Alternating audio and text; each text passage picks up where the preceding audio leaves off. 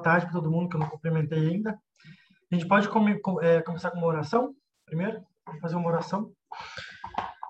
Querido Pai Celestial, nós queremos te agradecer por mais uma oportunidade que estamos tendo de nos reunir como irmãos na fé e aprender com a história de dois personagens bíblicos que foram muito importantes para todos nós, cristãos. Esteja conosco neste momento e nos dê o seu Espírito Santo para que nos oriente e nos capacite no entendimento da sua palavra. Tudo isso te pedimos, te agradecemos, em nome do seu Filho Jesus. Amém. Vamos lá, então. Hoje eu preparei um estudo para falar um pouco com vocês a respeito de sonhos, né? Eu tenho certeza que todos vocês já tiveram muitos sonhos, sejam bons, ruins, pesadelos, enfim. Todos nós sonhamos e não tem um dia que isso não aconteça, mesmo que a gente não se lembre se sonhou ou não. E para começar, a gente vai lá para Gênesis, no capítulo 29, e vamos passar até o capítulo 41 de maneira bem rápida, assim, para nós pegarmos o começo da história de José e o seu ápice, que foi quando ele se tornou governador do Egito. Eu vou pedir para vocês pegarem as Bíblias de vocês, seja online ou, ou, ou física. Eu vou pedir para alguém de vocês ler alguns textos do decorrer do estudo, né? Para a gente ter um pouco mais dinâmico, não, eu não falar sozinho. Então vamos lá. A história de José, ela foi bem conturbada desde o seu começo é, desde antes dele nascer já era bem conturbado. É, Jacó, o pai de José, ele tinha duas esposas, a Raquel e a Lia. Porém, a Raquel ela era estéril, ela não podia ter filhos. Então, quem deu primeiro filhos a Jacó foi Lia. E claro, a Raquel ela ficou muito triste, ficou com ciúmes de Lia, né? Porque ela não podia dar filhos a Jacó. Então, o que, que Raquel fez? Ela foi lá e deu a sua empregada, a Bila, para que ela pudesse dar filhos para Jacó. Daí chegou um tempo que Lia também não podia mais engravidar. Então ela deu a luz, ela deu a sua empregada, a Zilpa, para que Jacó também pudesse ter filhos com ela. Então ficou uma disputa entre de quem, quem dava mais filhos para Jacó, né? E isso acabou gerando dez filhos e mais uma menina que foram onze filhos ao todo.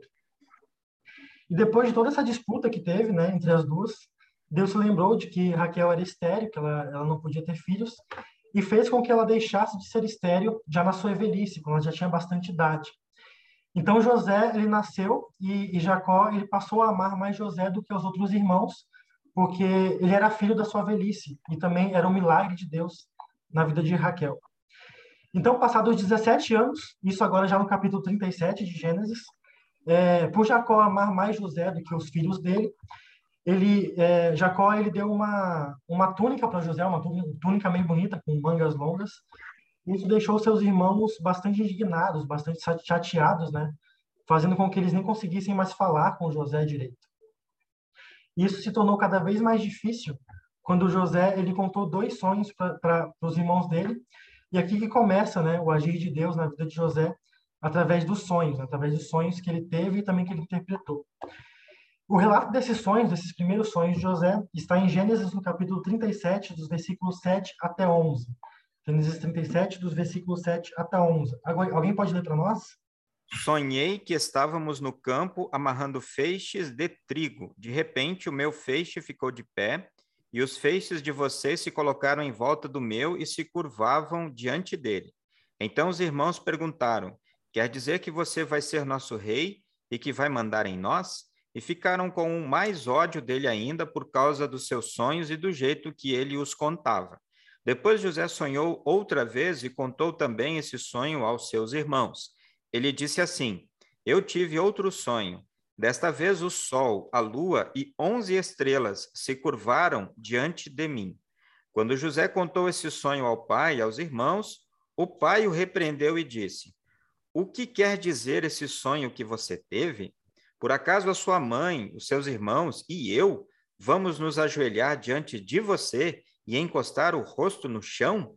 Os irmãos de José tinham inveja dele, mas o seu pai ficou pensando no caso. Obrigado, pastor Derval.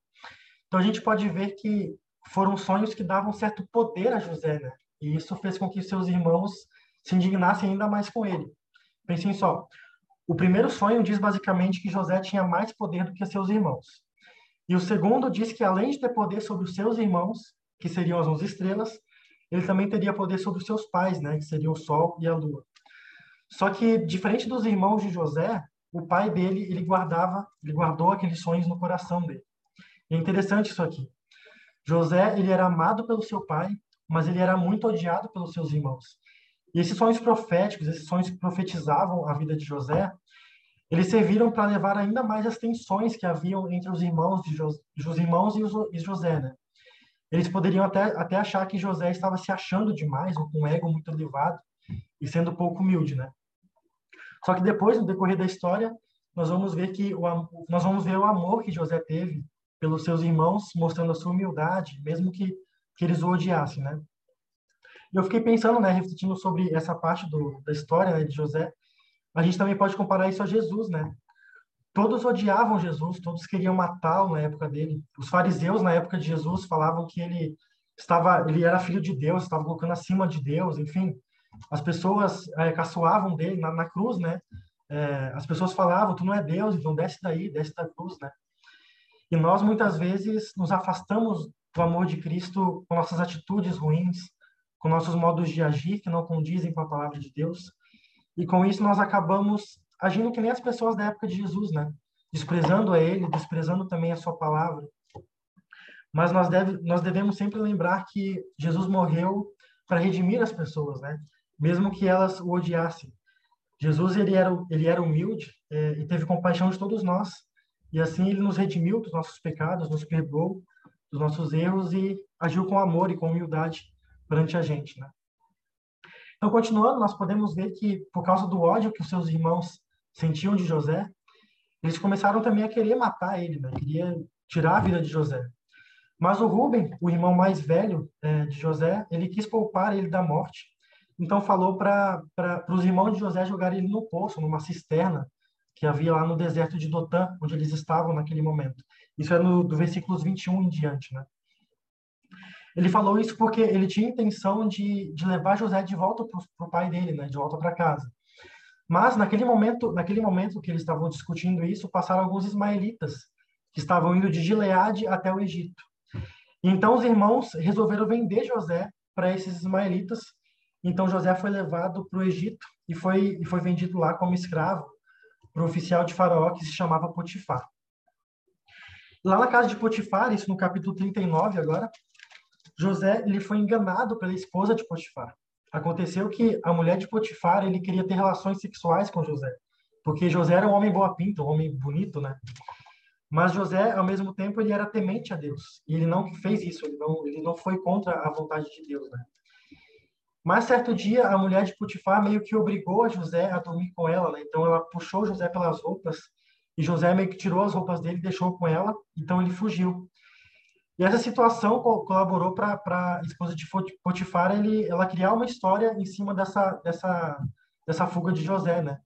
Ele disse, ela disse para o seu marido que José tinha entrado no quarto dela para humilhar ela e ele acabou deixando as roupas dele com ela e daí fugiu. Ela foi bem mentirosa, né? Mas Potifar, acreditou, Potifar ele acreditou na história de na história da esposa dele e ele mandou prender José. Só que Deus ele estava com José a todo momento. Ele sempre estava com José e José sabia disso. Também lá na prisão, Deus também estava com José.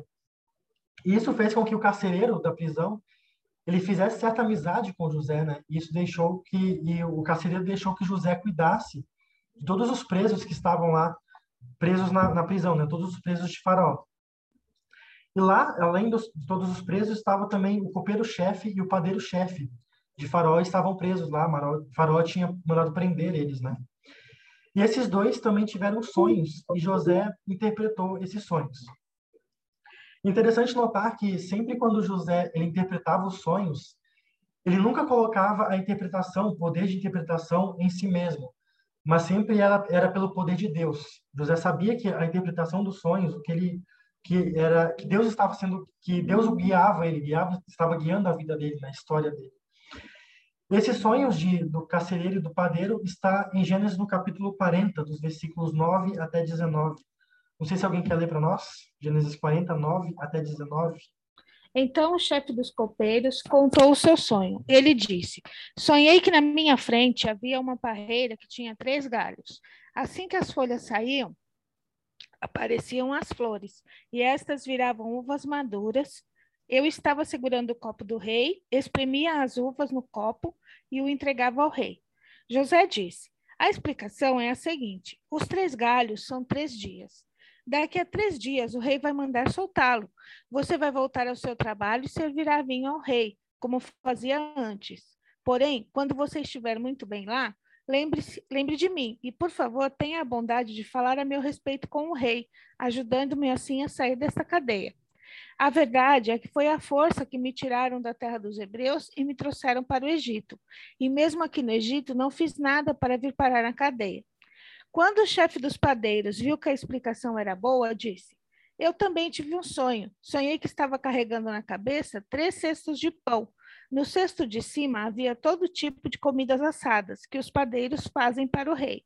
E as aves vinham e comiam dessas comidas. José explicou assim: O seu sonho quer dizer isto: os três cestos são três dias. Daqui a três dias, o rei vai soltá-lo e vai mandar cortar a sua cabeça. Depois o seu corpo será pendurado num poste de madeira e as aves comerão a sua carne. Valeu. É, e foi dito e feito, né? Os sonhos foram interpretados corretamente e aconteceu o que José tinha dito. O copeiro foi restituído ao seu cargo é, e o padeiro foi morto por, por faraó, né? Foi, o faraó tirou a vida dele. E passados uns dois anos, né, Faraó teve dois sonhos que ninguém conseguia interpretar. Então, o copeiro-chefe que, que o José pediu para ele se lembrar dele, né, ele foi lembrar de José dois anos depois. Então, ele se lembrou de José e ele falou para o faraó sobre, sobre José, né? Então, o faraó chamou José e ele pediu para interpretar os sonhos dele. Eu não coloquei aqui os sonhos de faraó, mas a interpretação desse sonho é muito importante. Essa interpretação está em Gênesis 41, dos versículos 29 até 30, 32. Eu vou ler isso aqui para vocês, mais fácil. É, 29, Gênesis 41, versículos 29 até 32. Diz assim: Virão sete anos em que vai haver muito alimento em todo o Egito.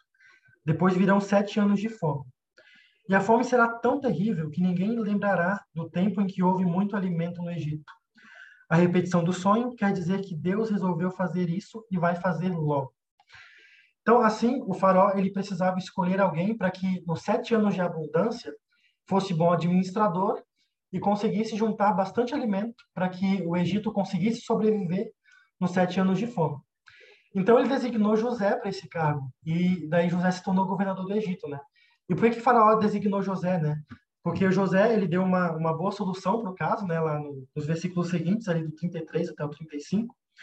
E José também reconhe, o Jacó, o faraó também reconheceu que José estava sendo abençoado por Deus, né? No versículos 38 ali, é, o faraó diz que o espírito de Deus estava estava com José, ele reconheceu isso, né?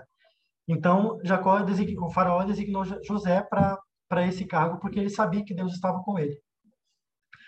Então nós podemos ver que depois de tanta frustração na vida de José, Deus no momento certo ele abençoou ele ricamente, né, dando oportunidade para para ele supervisionar todo o armazenamento e distribuição de colheitas na terra do Egito.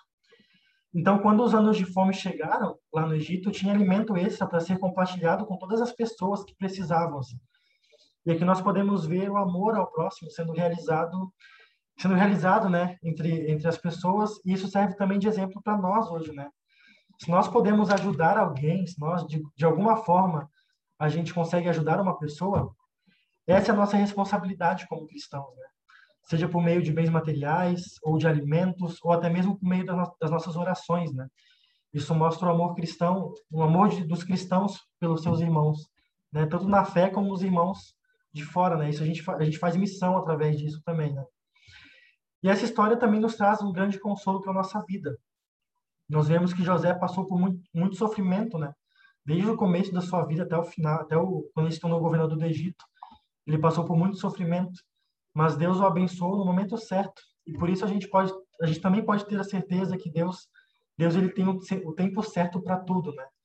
Pode não ser o tempo que nós precisamos, nós queremos que aconteça as coisas, mas Deus é justo e sempre faz tudo no tempo certo. E além disso, tudo que é realmente necessário para nossa vida, Deus ele já nos deu, né, através do seu filho Jesus, né? Ele nos deu o perdão, a vida e a salvação. Deus ele nos livra do mal e nos dá o nosso pão diário, porque ele cuida de nós, porque ele nos ama e quer sempre o nosso bem. E o quão importante também é sabermos o nosso propósito como cristãos aqui no mundo. Né? José sabia que o maior dever dele na terra era servir a Deus e também servir ao próximo. E, e tudo isso em amor, né? Isso manteve José firme nas suas provações, nas suas tentações, situações horríveis pela qual ele passou. E ele serviu a Deus em todos esses momentos, mesmo que ele estava sofrendo, ele serviu a Deus. E Deus deu a ele a oportunidade de também servir ao próximo, se tornando governador do Egito e podendo alimentar toda a população que passava necessidade, inclusive os seus irmãos e sua família, né? José serviu também, José serviu e também nós temos essa responsabilidade, né? Nosso dever aqui no mundo é servir tanto a Deus quanto ao nosso próximo, através do nosso trabalho, dos nossos dons, do nosso talento, da nossa própria vida, né? Como um todo. Então vamos lá. O próximo José, então, José, o pai adotivo de Jesus, né? Esse, essa história está relatada no, no Evangelho de Mateus, no capítulo 1, versículos 18 até 25. Mateus 1, versículos 18 até 25. Nascimento de Jesus. O nascimento de Jesus Cristo foi assim. Maria, sua mãe, ia casar com José. Mas antes do casamento, ela ficou grávida pelo Espírito Santo. José, com quem Maria ia casar, era um homem que sempre fazia o que era direito. Ele não queria difamar Maria e, por isso, resolveu desmanchar o contrato de casamento, sem ninguém saber. Enquanto José estava pensando nisso, um anjo do Senhor apareceu a ele num sonho e disse: José, descendente de Davi, não tenha medo de receber Maria como sua esposa, pois ela está grávida pelo Espírito Santo. Ela terá um menino e você porá nele o nome de Jesus, pois ele salvará o seu povo dos pecados deles. Tudo isso aconteceu para se cumprir o que o Senhor tinha dito por meio do profeta. A virgem ficará grávida e terá um filho, que receberá o nome de Emanuel. Emanuel quer dizer Deus está conosco. Quando José acordou, fez o que o anjo do Senhor havia mandado e casou com Maria. Porém, não teve relações com ela até que a criança nasceu. E José pôs no menino o nome de Jesus. Isso aí, obrigado. Bom, José também teve um sonho, né, que veio cheio de muitas, várias informações muito importantes para a história da salvação. Né? O que, que a gente pode tirar dessa história de José, né? Bom, a primeira coisa que a gente pode ver é que José ainda não tinha tido relações com Maria, relações sexuais com Maria. Afinal, eles não, não estavam casados ainda, né? Mas mesmo assim, ela estava grávida, né? Então, imagina como estava a mente de José, né? Cheia de perguntas e dúvidas, como será que ela me traiu? Será que as, o que, que as pessoas vão pensar disso, né? E naquela época, quem, quem cometia o pecado de adultério era apedrejado. E José estava pensando que isso poderia acontecer com Maria, né? Mas para tirar qualquer dúvida a respeito disso, né, sobre sobre a gravidez de Maria, o evangelista Mateus ele deixa bem claro desde o primeiro capítulo do evangelho que Maria estava grávida pelo Espírito Santo. José, no entanto, ele não tinha como saber disso, né? Ele estava convicto de que Maria havia traído ele de alguma forma. Mas, ao mesmo tempo, ele também não queria prejudicar Maria. Se nós lermos no versículo 19, nós vamos notar que José era um homem justo, né? Isso quer dizer que, que ele tinha piedade, era um homem que gostava de tratar as pessoas com bondade. Então, a intenção que José tinha ao abandonar Maria não era para acabar com a vida dela, né? Mas era para o próprio bem dela. Ou seja, se ele fizesse isso naquela época, a culpa da gravidez ia cair sobre ele, né? É, e isso isentaria Maria de receber qualquer culpa, qualquer culpa ou qualquer desconfiança das pessoas. Porém, José ele teve seus planos é, interrompidos por um sonho onde o anjo falou com ele, com ele, né? E é interessante notar que os anjos aparecem é, tanto no início da história de Jesus, na, na, sua tentação, na sua paixão e morte, e também na sua ressurreição. Então, os anjos eles estão a serviço de Deus e, e a sua função é simplesmente transmitir a mensagem ou a vontade de Deus na vida das pessoas. E nesse caso, o anjo ele restabelece a pureza da relação de José com Maria, né? comunicando a José que aquele filho que estava no ventre da sua esposa era de origem divina. E o anjo, então, ele diz de maneira bem resumida o conteúdo de toda a Bíblia, o conteúdo de todo o Evangelho. Maria vai dar luz a um filho e José teria que pôr o nome dele de Jesus. E por que esse nome? Porque Jesus iria salvar toda a humanidade dos seus pecados. Esse é o resumo de todo o Evangelho, toda a Bíblia, né? Esse é o objetivo da Bíblia para nos falar, né? A salvação de Jesus para toda a humanidade.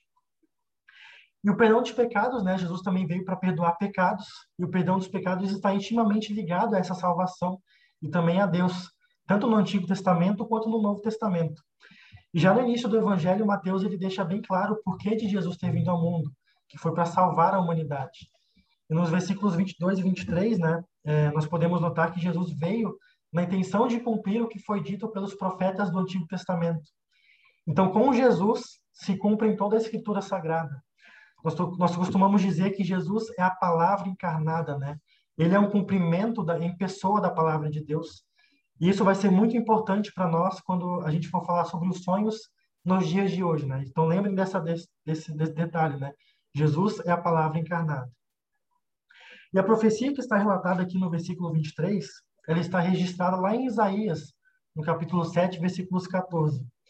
E quando o profeta Isaías diz Emanuel na sua profecia, ele se refere ao Messias pelo qual estavam esperando é, no Antigo Testamento, né? Mas o cumprimento dessa profecia veio, veio só com a concepção virginal de Maria e com o nascimento de Jesus. E o fato de Maria ser virgem, ela co colaborou para que Jesus nascesse de uma forma totalmente diferente dos outros seres humanos. Ou seja, Jesus ele foi concebido, é, concebido e nasceu sem pecado, né? sem nenhum tipo de pecado. Portanto, o nascimento de Jesus foi santo e perfeito. Então, com, com confiança nas palavras do anjo, né, José ele se manteve firme no matrimônio com Maria e ele demonstrava fé nas palavras de Deus, né? E assim ele não teve relações com Maria até que Jesus nascesse, significando então que o nascimento totalmente o nascimento de Jesus foi totalmente puro. É, uma, o José ele cuidou para que para que o nascimento de Jesus não, não tivesse nenhuma, nenhuma relação com o pecado, com alguma coisa pecaminosa. Então José não teve relações com Maria até que Jesus nascesse. Isso colaborou para que Maria desse, é, Jesus nascesse com Maria ainda virgem. Então isso tornou Jesus puro, tornou Jesus santo. Jesus foi o único homem perfeito em toda a humanidade, né? E o que nós podemos tirar dessa história, então, né? José, ele é um modelo para todos nós cristãos aqui na Terra, né? Porque antes de saber a razão pela qual Maria estava grávida, ele ainda queria tratar ela com amor, com justiça e com misericórdia. Ele não queria tratar Maria com, com ódio, com discriminação, mas ele já tratou Maria, já pensou em tratar Maria com amor, fazendo com que toda a culpa da gravidez dela recaísse sobre ele próprio. Porém, quando o anjo de Deus revela o milagre sem igual de que de que Maria estava grávida pelo Espírito Santo, José ele crê nisso e cumpre com todas as responsabilidades que ele tinha, né, de se casar com sua noiva e criar Jesus como se fosse seu próprio filho. José ele creu nas palavras do mensageiro de Deus e hoje nós temos o seu testemunho para nos auxiliar, né? Ele viu e creu que Deus cumpre o que promete, da mesma forma que da mesma forma que José teve fé, o Espírito Santo também coloca a fé em nosso coração para crermos que Deus pode realizar todo o bem na nossa vida. E além disso, é por meio dessa fé que nós podemos ter a certeza que Jesus é o verdadeiro Deus e verdadeiro homem. E por isso nós podemos viver na certeza de que Deus fortalece a nossa fé e nos enche de alegria pelo maravilhoso milagre da salvação através do nascimento de Jesus, né, nosso Salvador. Então nós vimos que Deus falou com José através dos sonhos, né? Ele guiou a vida de José do Egito por meio dos sonhos que ele interpretou. E para José, o pai adotivo de Jesus, ele mostrou a salvação encarnada através do menino que estava no ventre de sua esposa Maria. Então Deus usou de sonhos como guia e como meio de mostrar a salvação. Será que hoje Deus ainda expressa sua vontade através de sonhos? Será que hoje ele ainda pode se comunicar com a gente por esse meio, expressar a sua vontade por meio dos sonhos? Bom, para tentar responder isso, né, eu fiz algumas pesquisas é, na internet sobre alguns, alguns neurologistas e psicólogos que falam sobre sonhos, né? E Freud, o cara bem famoso aí no, na área da ciência, né? Ele vai dizer que os sonhos são a realização de, de desejos escondidos e que muitas vezes não são realizados devido a imposições sociais, como costumes, cultura, educação de onde nós vivemos, religião, tabus, enfim, leis morais e sociais, né? Ou seja, os sonhos seriam uma forma bem particular de, de realizar desejos não admitidos conscientemente. E essa é uma ideia muito comum ainda nos dias de hoje, né? Muitos neurologistas e cientistas ainda lutam é, para descobrir realmente o porquê nós sonhamos, né? É, esse, mesmo que essa é uma ideia muito comum ainda nos dias de hoje, ainda há muita, muita discussão a respeito de como, de por que nós sonhamos, né? Esse é, é um assunto muito complicado para nós e, e também para os cientistas e neurologistas. No entanto, tem outra teoria é, de neurologistas que diz que, que ao meu ver, é, principalmente, faz até mais sentido do que essa de Freud, né? Essa teoria diz que quando a gente dorme, o cérebro ele trabalha de uma maneira totalmente diferente, né? Durante a nossa vida, a gente recebe é, muito, muita informação, muitas informações, né? É, um carro passando na rua, um passarinho cantando, é, além de coisas que nós conscientemente nos lembramos, né? Então, o que, que acontece quando, quando a gente dorme? O cérebro ele trabalha para que todas essas informações que nós adquirimos durante os dias é, sejam organizadas de forma que não deixe a gente doido, que não deixe a gente confuso. Então, no momento do sono, é, as nossas memórias, nossas angústias, sensações, emoções, medos, tudo isso é misturado no sono.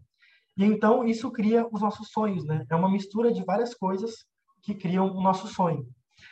E por isso então que é importante a gente dormir bem, para que o nosso cérebro ele consiga trabalhar o máximo possível para reorganizar todas essas informações da nossa vida. E por isso eu tenho certeza que todos vocês sonham, é, mesmo que vocês nem se lembrem do sonho, todas as noites a gente sonha, né?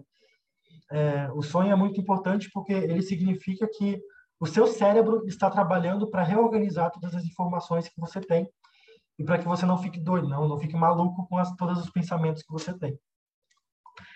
E durante o sonho, existem sonhos que, que você pode se estressar e até se desgastar, né? é um desgaste para nós. Isso provoca um certo alívio das suas tensões e o seu corpo ele fica mais relaxado durante o dia, né?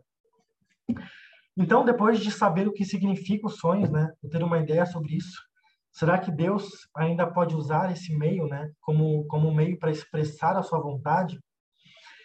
É, nós não podemos afirmar isso com certeza, né? Não existe na Bíblia, em nenhum lugar da Bíblia, que Deus disse que vai nos guiar ou nos mostrar o futuro através de sonhos, pressentimentos ou premonições. Não há exemplos na Bíblia ou promessas na Bíblia que nos garanta que Deus está por detrás de sonhos ou visões ainda nos dias de hoje. Todos os casos relatados na Bíblia é, em que alguém recebeu uma nova revelação divina ou alguma coisa por meio de sonhos tinha a ver com o destino da pessoa, como aconteceu com José do Egito, ou com alguma situação relacionada com a história da redenção, como aconteceu no sonho de José, né, o pai adotivo de Jesus. Mas, apesar da Bíblia não relatar nada sobre Deus falar por meio de sonhos com a gente, nós também não podemos negar que Deus pode fazer isso, ele pode tratar de forma direta com alguma pessoa, seja através de sonhos ou algo nesse sentido. Ou seja, Deus ele tem poder para prevenir alguma pessoa é, de algum mal por esse meio, né? Deus é todo poderoso, ele pode fazer isso, ele pode fazer tudo o que ele quiser. Porém, essa não é a maneira regular e comum que Deus guia os seus filhos, e nós não encontramos nenhuma na Bíblia nenhuma orientação para procurar a vontade de Deus através dos sonhos, através de revelações ou visões, enfim, através de outras coisas que não são a palavra de Deus. Se a gente se apegar a sonhos como uma, outra forma de Deus se comunicar ou nos revelar algo, a gente pode acabar no erro de aceitar outra fonte de fé e de vida cristã, além da própria palavra de Deus. Então, se a gente admitir que Deus ainda fala através de sonhos hoje, nós estaríamos admitindo duas fontes de conhecimento sobre Deus. Porém, em 2 Timóteo, no capítulo 3, versículos 16 e 17, está escrito que toda a escritura é inspirada por Deus e útil para o ensino, para a repreensão, para a correção, para a educação na justiça, a fim de que o servo de Deus seja perfeito e perfeitamente habilitado para toda boa obra. Também em Apocalipse 22, os versículos 18 e 19, diz que se alguém fizer qualquer acréscimo na palavra de Deus, é, Deus irá, irá é, acrescentará os flagelos escritos na Bíblia. E se alguém tirar qualquer coisa da profecia, ele também irá tirar a sua parte da árvore da vida, da cidade santa, das coisas que se acham na Bíblia. Né? Ou seja, se alguém faz algum acréscimo, além do que, tá, do que está escrito na palavra de Deus, Deus vai castigar ele com alguma, vai, vai punir ele de alguma forma. E se alguém tirar alguma coisa da palavra de Deus, é, Deus também vai tirar alguma, alguma coisa da é, a, vai tirar a sua salvação, a vida eterna e as partes é, coisas santas que se acham na Bíblia, né? Então, a Bíblia, ela deve ser a nossa única norma de fé e de vida cristã. Então, o que nós temos que fazer é sempre nos apegar à Bíblia todo dia, né? E tomar cuidado com as nossas emoções ou sonhos diferentes que a gente pode ter. Muita coisa é da nossa própria cabeça ou do nosso próprio sentimento é, e das coisas que acontecem durante a nossa vida, né? Há pessoas que ainda acreditam em revelações por meio de sonhos, por meio de visões, por, por essas coisas, né? E por causa disso, muitas igrejas, principalmente do meio neopentecostal, elas usaram supostas revelações para criarem novas doutrinas, né? novos princípios, novos ensinamentos, ou nova, novas formas de culto. Né? Então, um sonho acabou se tornando uma nova norma na igreja. E o perigo disso está no fato de que novas doutrinas, elas são contra a palavra de Deus e a vontade de Deus. E a única coisa que se aplica publicamente na vida do cristão e da igreja é a palavra de Deus revelada a nós pela Bíblia. Então, na Bíblia, a Bíblia contém tudo que nós precisamos saber sobre quem é Deus, sobre seus propósitos, sobre seus ensinamentos, valores, conceitos, doutrinas, né? Pode acontecer de, de, de, alguém, de algum de vocês terem sonhos com determinadas pessoas ou com alguma situação que possa lhe deixar meio pensativo e que pode até parecer um aviso sobre algo. Né? Comigo, isso, comigo já aconteceu isso várias vezes. De eu sonhar alguma coisa à noite e eu acordar refletindo sobre o sonho, né? refletindo sobre o que, que aconteceu no meu sonho. Será que isso é uma mensagem? De alguma, de alguma forma, uma mensagem, né? E quando isso acontecer, é muito importante que a gente olhe a Deus pela situação que aconteceu, pelo seu sonho. É, então, se você tem um sonho com alguma pessoa, é, ligue para essa pessoa, conte para ela que você sonhou com ela, pergunte se ela se ela está bem, né? É, e o mais importante, sempre ore a Deus e se debruce na palavra de Deus, pois é nela que a gente sempre vai encontrar respostas para os nossos dilemas, para nossos, para nossas dores, nossos sofrimentos e questionamentos que a gente pode possa ter, né? Os sonhos, eles nunca vão trazer novas doutrinas ou novos ensinamentos a respeito de Deus e da obra da salvação de Jesus. Na Bíblia, Deus falou por meio de sonhos, visões, nos tempos que ele quis, pelos profetas, enfim. Foi através de um sonho que Deus, Deus revelou o futuro de José do Egito, e também foi através de um sonho que Deus revelou a José que o Salvador da humanidade estava para nascer, né? O Salvador nasceu. E Jesus ele se tornou a palavra de Deus encarnada no meio de nós, né? E a partir desse nascimento, Deus agora ele fala por meio do seu filho, através do seu filho Jesus. E Jesus, ele nos ensinou tudo para que tinha que tinha para nos ensinar. Os apóstolos e profetas escreveram tudo que tinham que precisavam escrever para auxiliar o cristão a viver uma vida em conformidade com Deus e ter amor ao próximo. E quando todo, tudo tudo que tinha para ser escrito para nos orientar é, foi escrito, a Bíblia então foi completada. A Bíblia, o cânon bíblico se fechou, como a gente diz na, na teologia. Né? Então tudo que nós precisamos, tudo que nós precisamos saber sobre Deus e sobre orientações para nossa vida já está dentro da Bíblia. Então a Bíblia é a nossa guia para tudo e para tudo, né? E por meio dela Deus se comunica com a gente, né? Então sinceramente, ao meu ver, a gente não precisa de sonhos que revelem algo sobre Deus, porque tudo que nós precisamos Deus já nos revelou. Por isso é muito importante que cada um de nós leia a Bíblia sempre, todos os dias, e quando a gente ler a Bíblia, é, é muito importante a gente pedir o auxílio do Espírito Santo para ele nos mostrar as respostas para as nossas perguntas, como, como o que Deus quer me dizer com essa passagem, né? O que esse texto me ajuda na minha vida. E com certeza o Espírito Santo vai te auxiliar nisso, a entender a palavra de Deus, né? E se mesmo assim é, surgirem dúvidas a respeito de algum texto, é, Deus capacitou homens para serem pastores, né? e auxiliarem a vocês para tirarem suas dúvidas e aconselharem todos vocês, todos os cristãos, a viverem uma vida cristã pautada nos ensinamentos de Deus revelados na Bíblia. Portanto, nunca se esqueçam, né? Cristo Jesus é o nosso único mediador que nos leva até Deus. E tudo que nós precisamos saber sobre ele, sobre os seus ensinamentos e sobre os princípios que precisam ser, que nós precisamos seguir como cristãos, está na Bíblia.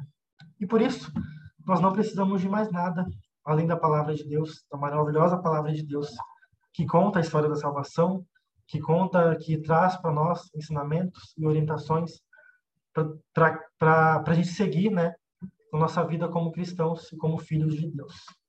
Beleza? Eu acho que era isso que eu tinha para trazer para vocês hoje. Se alguém tiver algum comentário, alguma, alguma reflexão, alguma pergunta, pode fazer. Beleza? um assunto bastante intrigante, né? Chama a nossa atenção, a questão dos sonhos, especialmente nos nossos dias, né? Como é que isso se dá? Será que ainda Deus fala, né? A, a, por meio de sonhos para nós, né? A vontade de Deus, né? Ela é revelada por meio de sonhos para os cristãos, enfim, né? E o Natan, ele colocou muito bem, né? Essa questão. E eu acho que esse é o caminho mesmo, né? Assim que a gente entende Deus ele pode fazer, mas ele não promete fazer, né? Porque a vontade de Deus para a nossa vida, ela é assim claramente expressa em uma palavra ou em uma frase.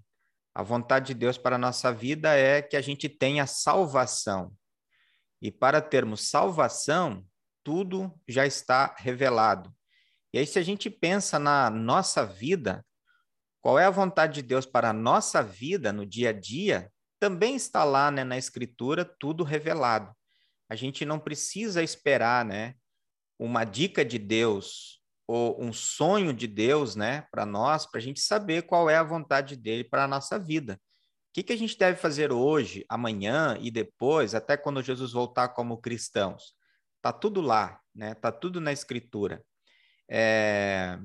Só que para muitas igrejas, essa é uma base, né? Uma base da doutrina deles, a questão de revelações. E revelações acontecem diariamente, quase. E aí, alguém num culto, de repente, recebeu uma revelação durante a semana ou naquele momento e traz para os demais cristãos, né? É, aquela revelação como se fosse a vontade de Deus. E aí, olhando para isso, para essa prática e olhando para a escritura, a gente pode pensar, né? O quanto isso pode confundir as ovelhas. A Bíblia diz que nós somos ovelhas perdidas, né? De vez em quando a gente se perde no caminho por causa do pecado. E ainda se vem uma enxurrada de doutrinas e ensinamentos e revelações e novos sonhos, a gente acaba se perdendo ainda mais do caminho. Então, a gente já tem dificuldade em seguir a Bíblia, né? O que está revelado, o que foi revelado na Escritura Sagrada. Imagina se eu, pastor Iderval, agora chego aqui amanhã, domingo, no culto e digo: olha, gente, Deus me revelou mais uma coisa do que está na Bíblia. E aí no domingo que vem, vem outro pastor: olha, tem mais uma revelação aqui. A gente vai ter muita dificuldade, né? E saber, e agora? Quem é que está falando a verdade? Como é que eu vou entender isso? Agora, se a gente fica né, com a escritura, essa é fonte de correção, de doutrina, de vida, enfim, aí nós temos algo concreto a seguir e a viver. Tudo está ali revelado, né? Então, são situações específicas da vida do povo de Deus que aconteceu durante a história. Enquanto o Natan estava falando, eu fiquei fuçando aqui um pouquinho outros textos, e, por exemplo, a gente viu essa história tão bonita né, de José do Egito, em que Deus deu sonhos para ele e para que ele interpretasse sonhos, revelando qual era a vontade de Deus. O José foi um escolhido de Deus para salvar a humanidade. Se não fosse a revelação da vontade de Deus por meio do José, todo mundo teria morrido de fome. E, e, ele foi escolhido, né? Então, Deus o tornou próspero porque ele escolheu, né? Deus escolheu, não próspero em dinheiro, mas próspero em anunciar a salvação, que essa era a vontade de Deus. O povo foi salvo da morte pela fome e pôde então ter o nascimento do Messias. E nós desfrutamos disso hoje, né? E aí, por exemplo, essa história bonita, né, de José, Seguindo um pouquinho adiante, no mesmo Antigo Testamento, a gente pode encontrar lá em Zacarias, capítulo 10, versículo 2, o seguinte texto bíblico: Não adianta vocês consultarem os ídolos ou os médiums, pois eles só dizem bobagens e mentiras. Os que explicam sonhos são falsos, e as suas palavras de consolo não ajudam nada. Por isso, o povo vive aflito e anda sem direção como ovelhas que não têm pastor. Qual é o contexto desse texto? E aí tem essa reflexão direta com o contexto lá de José. O povo aqui em Zacarias tinha perdido a salvação. E eles tinham perdido o caminho. Então eles não sabiam qual era a, a, os passos que eles deveriam tomar. E eles estavam buscando coisas em, em, outras, em outras fontes. E aí Deus fala, Zacarias, vai lá falar com aquele pessoal lá, que eles estão perdidos. Não adianta ficar atrás dessas coisas aí, que eles não vão conseguir nada. O, o, a salvação é por esse caminho. Eu vou dar salvação. Eu já prometi o Salvador. E aí Zacarias continua, né? Então, se lá em José ele usou e foi muito bom para todos nós, aqui em Zacarias ele está falando: olha, vocês que estão perdidos com respeito à salvação, não procurem esse tipo de coisa, porque isso não leva ninguém à salvação. Isso não traz a vontade de Deus, isso não traz o Messias para ninguém. Então se apeguem à minha promessa, a promessa de Deus. O que eu falei lá para Adão e Eva continua valendo lá em Zacarias e continua valendo hoje também. Jesus nos salva. Então, a vontade de Deus, que a gente quer muito, né, saber qual é a vontade de Deus para a nossa vida, ambas já estão claras, para o dia a dia e para a salvação. Tudo está revelado em Jesus, né? Então, buscar sonhos, buscar outras coisas, é muito perigoso para a nossa fé. E aí, com pessoas maldosas, né, podem trazer um monte de prejuízos para as pessoas, né, dizendo que receberam revelação de Deus e essa é a vontade de Deus agora. Não é bem o que a Bíblia diz, mas seguimos agora, né? Então, eu acho que ficar com a Bíblia é, esse é o nosso pensamento e é a nossa atitude principal, né? O, o cânon está fechado, a Bíblia está ali, né? E nós vamos com ela, que nós vamos encontrar Jesus. Se a gente buscar Jesus fora da Escritura, a gente não vai encontrá-lo. Então, acho que é bastante importante, né, a gente sempre pensar nisso também. E o sonho, como a gente falou, né, às vezes a gente tem cada pesadelo, né? Imagina se Deus revelasse a vontade de Deus, nossos pesadelos também. É, seria terrível, né, para nós, né? Então, é, eu particularmente acho que sonho é só sonho e a vontade de Deus está expressa aqui para mim, para minha vida, né, na Escritura Sagrada. Ele usou em muitas ocasiões, né, desse expediente, deixou revelado de uma forma tão bonita para a gente, né? E a gente crê nisso também, porque está ali, né? Mas sempre lembrando, é a vontade dele. Daquela forma, na, naquele contexto, ele resolveu revelar assim. E agora nós temos a Escritura. E aí Hebreus vai nos dizer, né? Deus falou de tantas formas, de tantos jeitos, por meio de sonhos, revelações de outras pessoas, mas ultimamente ele está falando pelo seu filho. O Natan também falou, né, da palavra encarnada. Ele fala em Jesus. Então, o que eu quero saber de Deus para minha vida? Ouçamos Jesus. Então, isso é bastante importante também. E eu queria fazer essas ponderações aí, né, que eu julgo é, importantes também para o contexto né, do nosso estudo de hoje. Beleza, obrigado.